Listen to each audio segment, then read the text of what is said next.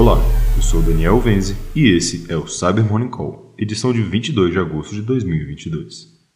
Começamos o episódio de hoje falando sobre a identificação de anúncios observados por analistas da equipe de Threat Intelligence da Tempest sobre a negociação de ferramentas que supostamente automatizam a validação de dados de caminhoneiros de modo a fraudar o auxílio caminhoneiro usando dados roubados.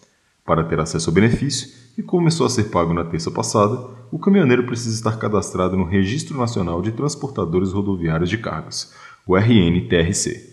Ouvida pela reportagem do UOL, o head de Threat Intelligence da Tempest, Ricardo Ulisses, afirmou que, abre aspas, podemos concluir que se trata de um golpe pela própria natureza dos anúncios, que indicam que dados pessoais de terceiros estão sendo usados para obter ganhos financeiros de forma ilícita. Fecha aspas.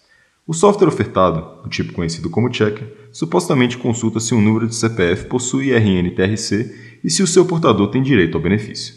Artefatos desse tipo geralmente realizam essas checagens se baseando em listas contendo e-mails, CPFs e senhas, bem como outros dados obtidos por meio de ataques de phishing ou vazamento de dados. Pesquisadores da Mandiant publicaram um artigo detalhando campanhas do APT-29. O grupo, rastreado pela empresa desde 2014, é uma organização de espionagem que possui supostas relações com o Foreign Intelligence Service. Segundo os pesquisadores, os adversários desabilitaram o Purview Audit, funcionalidade presente em contas do Microsoft 365 com licença E5, que possibilita a identificação de comprometimento em e-mails por meio de registros de acesso por Graph API, Outlook, navegador, dentre outros. Após a desativação, os atacantes podem alcançar objetivos como coleta de e-mails sem deixar rastros de uma invasão no ambiente. Em uma das campanhas, os pesquisadores observaram que o APT-29 abusou de configurações do AD, que força o uso de MFA após um login inicial ação comumente usada por empresas que estão iniciando a implementação de políticas de autenticação no seu ambiente. Esse tipo de ataque consiste na tentativa de login a uma conta presente no AD antes que o usuário legítimo seja capaz, entregando o controle do MFA, configurado após o primeiro login, ao atacante.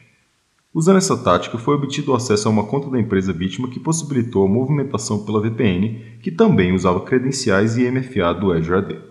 Na tentativa de manter o anonimato de sua operação, o APT-29 usou Azure Virtual Machines para lançar seus ataques de endereços confiáveis associados à Microsoft.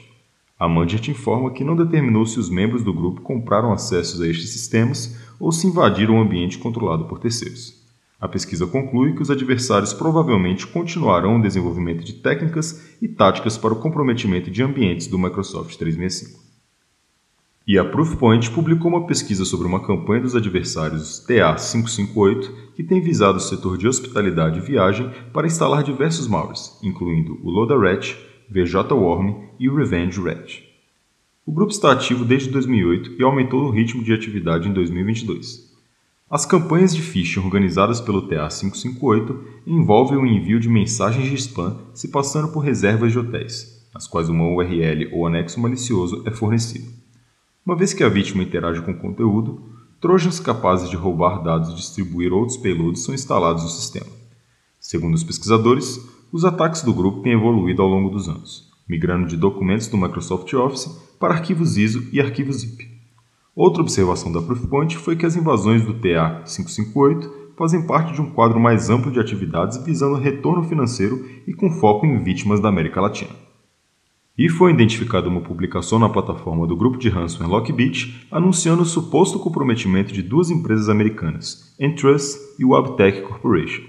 Destaque para Entrust, uma empresa fundada em 1969 que atua no setor de software de segurança para proteção de identidades, pagamentos, acessos e dados, e que possui produtos para geração de cartões de crédito, criação de passaportes virtuais, autenticação em transações financeiras, dentre outros. A empresa possui presença no Brasil, onde, em 2014, anunciou a aquisição da AMI para aumentar a sua capacidade em servir bancos do país que utilizam a tecnologia Entrust Data Card para a criação de cartão de crédito. Em sua plataforma, os adversários do Lockbit informaram que os supostos dados obtidos das empresas serão vazados se elas não efetuarem o pagamento do resgate.